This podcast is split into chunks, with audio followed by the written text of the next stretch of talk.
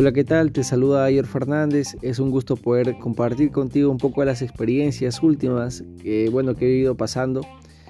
Sabes, últimamente en Perú un poco de inestabilidad política, lo que particularmente creía que eso estaba afectando mi productividad en, los negocios que estoy realizando. Eh, producto de ello se me cayeron algunas ventas, entre otros factores, ¿no? Al menos eso era lo que yo creía. Eh, y de pronto, buscando respuestas, porque ya me encontraba un poco frustrado porque no estaba teniendo los resultados que quería, eh, comencé a buscar en mi biblioteca qué libro a ver me podría ayudar como para poder sobresalir en esta, en esta situación. Y encontré un libro que particularmente me ha llenado de mucha convicción, de mucha energía nuevamente en un momento de incertidumbre en el cual me encontraba y se llama Principios del Éxito.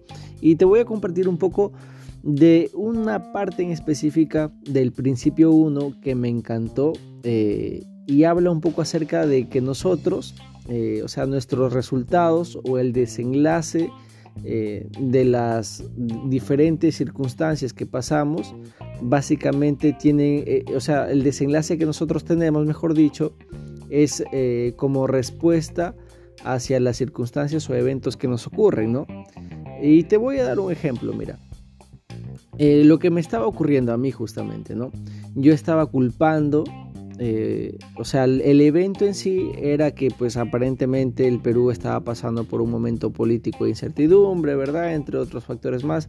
Entonces yo empecé a culpar a la economía, empecé a, culpar a los candidatos, ¿verdad? Que eran pues, ya te imaginarás, porque como eso estaba afectando aparentemente mi negocio, entonces eh, me estaba enfocando en el problema, ¿no? Y eso es lo que nos pasa a la mayoría muchas veces, o sea, buscamos culpables eh, por nuestras falta de resultados, pero no hacemos nada al respecto muchas veces para cambiar eso, ¿no?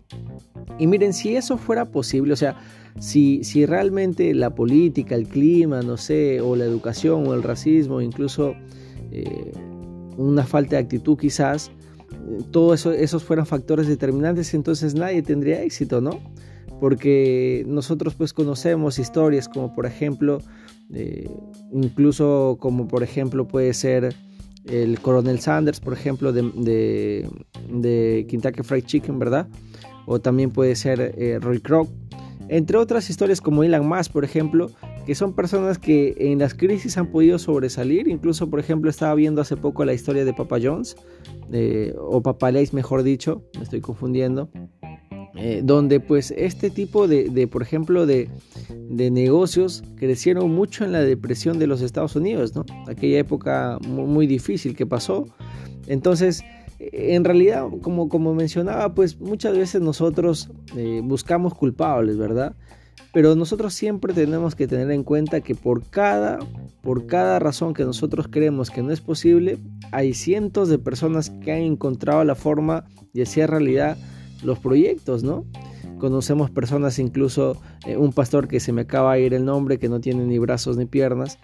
Eh, increíble su historia, ¿verdad? Cómo él ha podido superarse y ser uno pues, de las personas más influyentes en el mundo, ¿verdad? Entonces, acá yo quiero traer un poco a tallar lo siguiente, ¿no? O sea, muchos, muchos, muchas veces nosotros nos limitamos eh, y producto de nuestras creencias dejamos que la televisión o el contexto nos, nos influya y no actuamos, ¿no? Nuestra, la duda mata muchas veces nuestra reacción y nos paraliza, ¿verdad? Entonces es algo que normalmente nos pasa, nos frena, nuestros pensamientos limitantes empiezan justamente a tomar más fuerza en ese momento de incertidumbre eh, de nosotros eh, y cualquier consejo que, sepamos que realmente nos puede ayudar, hasta a veces no, lo creemos, ¿no? Porque eh, esa, eh, esa situación ha hecho que nosotros estemos más enfocados en el problema o en los culpables que realmente en dar, en dar solución, ¿no?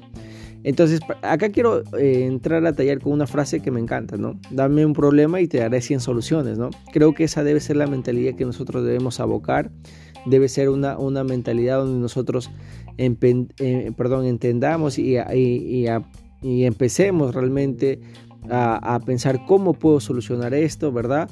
Cómo, cómo, si realmente, por ejemplo, quiero llegar a una meta, cómo lo voy a hacer, cómo puedo hacerlo, ¿no? En lugar de pensar, no lo voy a hacer, no lo voy a poder lograr, sino buscar cómo puedo hacer, o sea, la responsabilidad está en nosotros. ¿ah? Podemos pasar diferentes desafíos, diferentes circunstancias, pero nuestras circunstancias no definen realmente quiénes somos. ¿no? Nosotros podemos estar de repente ahorita en bancarrota, podemos ser pobres quizás, o no, eh, pero eso no define realmente quiénes somos, sino la respuesta que nosotros damos a esa circunstancia genera un nuevo desenlace y por, por consecuencia diferentes resultados, pero todo parte de cómo pensamos, cómo decidimos y cómo nosotros actuamos ante los retos que nos van aconteciendo, ¿verdad?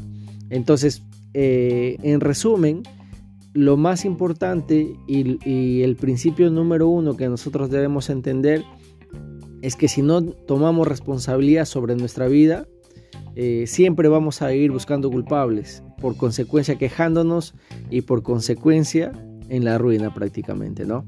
Entonces debemos tomar realmente la responsabilidad de nuestra vida y hacernos responsables tanto de los momentos difíciles como de los momentos de gloria que esos momentos difíciles nos hacen pasar, ¿verdad?